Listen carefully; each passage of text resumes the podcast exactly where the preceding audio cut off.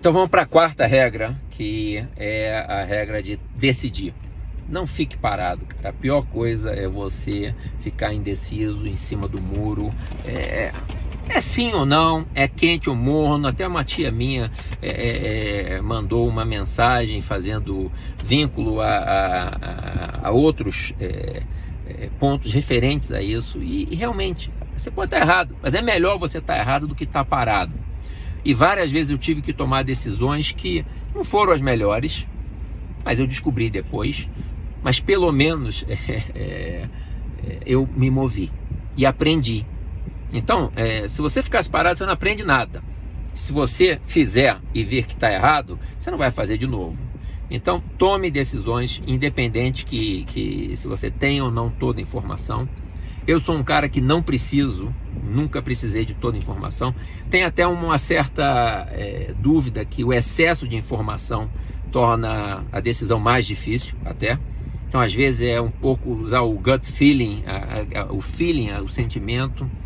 E até eu ouvi uma vez, eu participei de uma reunião de global de marketing e, e tinha um cara que tinha vindo de uma empresa de fora de, de, de bens de consumo. ele disse que é, oferecer muitos sabores para os consumidores, e para mim isso é um pouco a quantidade de informações, é, o consumidor fica tão em dúvida que é pior. O resultado de vendas e de volume é menor. Que o máximo que um consumidor estaria disposto seriam seis ou sete diferentes sabores. Eu acredito nisso. É, eu acho que quanto mais opção tem, mais fica difícil você tomar uma decisão. E outra coisa é, é não reinvente a roda.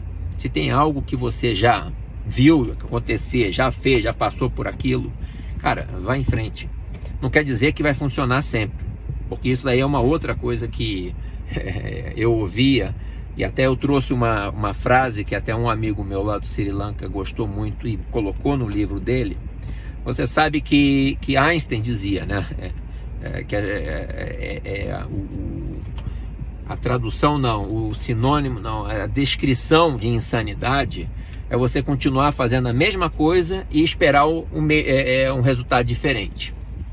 E eu acho que nos dias de hoje, porque o mundo está tão rápido, mudando tão rápido, que até você fazer a mesma coisa e esperar o mesmo resultado é difícil. Pode não acontecer. Por quê? Você fez uma coisa que deu certo, o resultado foi muito bom e hoje você faz igual, não dá. Então você tem que se reinventar. E eu acho que esse aprendizado constante, essa reinvenção constante é, é o skill que, eu, é, é, que muitos chamam de soft skills, que eu valorizo muito. Hard skills você aprende na universidade, é a contabilidade, é a finança, é o que for. O soft skill é algo que é, é, é mais intangível. E eu li um artigo que eu acho que muitas pessoas estão começando a chamar de power skills, porque para mim realmente o grande poder está ali. O, hard skills você vai ter que ter para poder estar tá no jogo, você tem que ter aquilo. Mas o soft skill é o que vai fazer a diferença de você saber avaliar que twist, que mudança que você tem que fazer. Cara, esse botão dessa camisa aqui tá me incomodando. Mas eu tô gravando assim mesmo. E vou tentar rir mais. Foi um feedback que me deram aí. Então, essa, essa outra regra de ouro aí, tome decisão.